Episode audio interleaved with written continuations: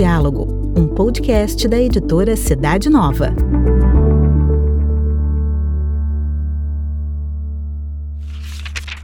Arte de Amar, com o padre José Allen. Celebrando este ano dedicado a São José, penso que é muito interessante a gente conhecer a devoção a São José ao longo da história. O conceito que nós temos de São José chefe da Sagrada Família, por si só já justificaria todos os títulos, homenagens, reconhecimentos que a Igreja faz em todos os aspectos, na cultura, na arte, na comunicação, na liturgia. No início da fé cristã, a devoção a São José era muito discreta. Era necessário, logicamente, que os primeiros cristãos entendessem a verdade fundamental da pessoa de Jesus, como Filho de Deus, nascido de Maria por obra do Espírito Santo, que veio para nos salvar. Por isso, tudo era centralizado no mistério de Cristo, na sua pessoa, para que ele fosse conhecido e, a partir dele, todas as realidades que envolvem a sua história, a sua missão, entre as quais está a pessoa de São José. No século IV, Santa Helena dedicou a São José uma pequena igreja lá em Belém. E no século XII, os beneditinos começaram a propagar uma devoção especial a São José por toda a Europa. E também os carmelitas depois continuaram essa missão.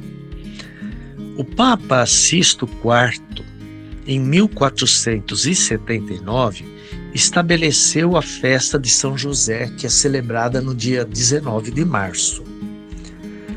No século XVI, Santa Teresa d'Ávila empenhou-se para tornar muito conhecida a pessoa de São José e a sua missão de intercessor no céu para todos nós que caminhamos na terra.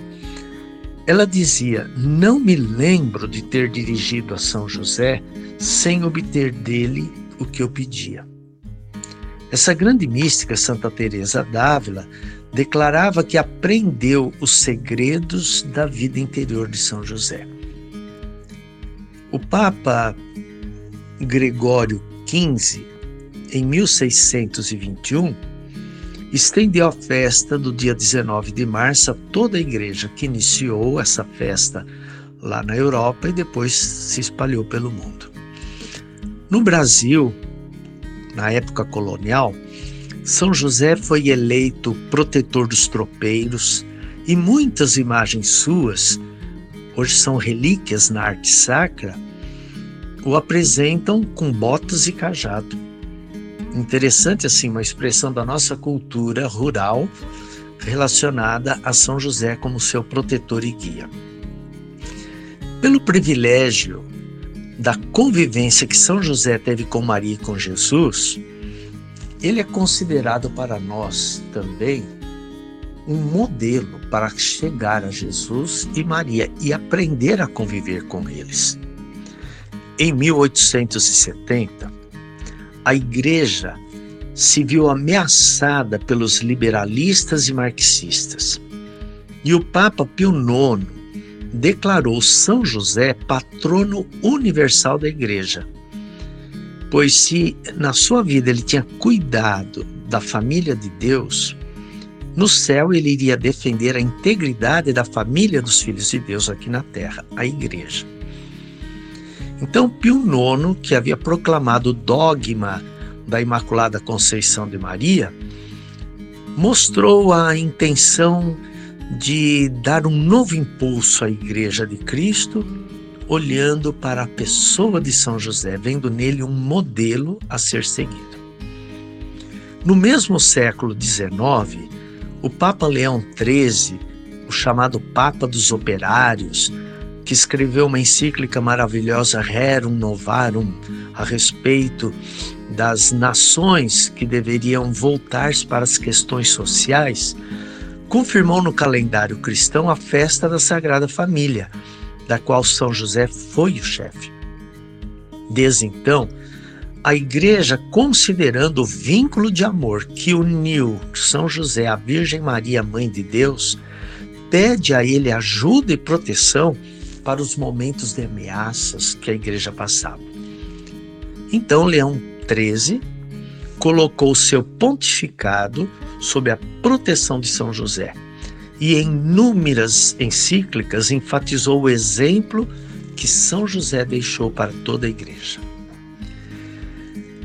O Papa Pio XII, no século XX, instituiu no dia 1 de maio a festa de São José Operário, transformando uma data polêmica, nascida sob o signo da luta de classes, do ódio, em uma celebração cristã, invocando São José como modelo do operário. O Papa João XXIII era grande devoto de São José e estabeleceu que no cânon da missa, na oração eucarística, fosse inserido o nome de São José ao lado de Maria e antes dos apóstolos e dos santos. E constituiu também São José o protetor do Concílio Vaticano II. O Papa Paulo VI, grande devoto de São José, considerava São José o Estado civil, a categoria social e a educação humana representadas. E por isso deveria olhar para São José como aquele que realmente poderia desenvolver uma verdadeira educação.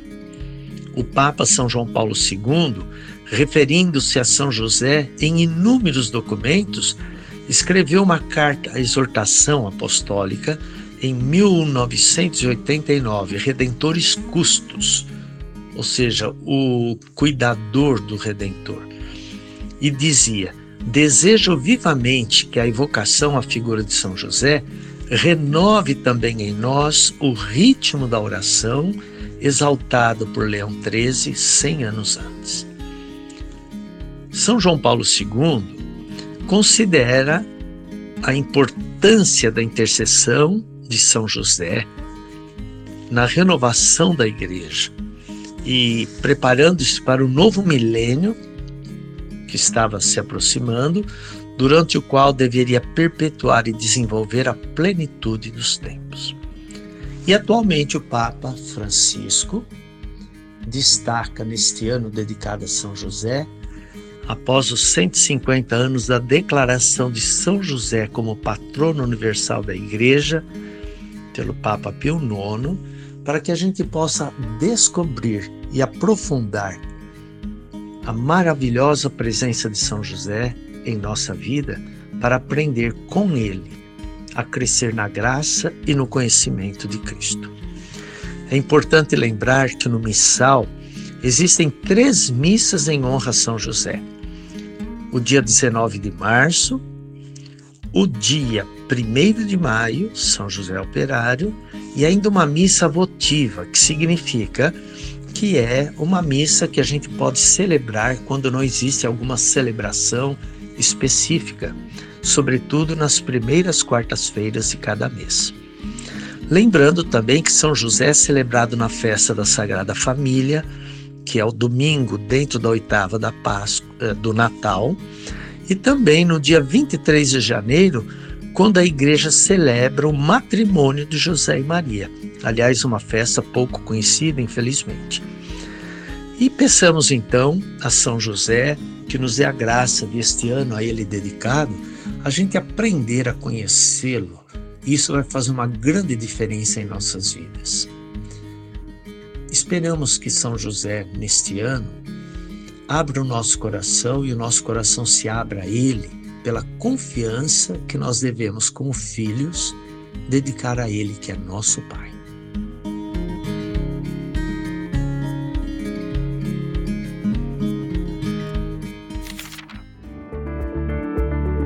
Coluna Arte de Amar com o Padre José Allen está também na revista Cidade Nova.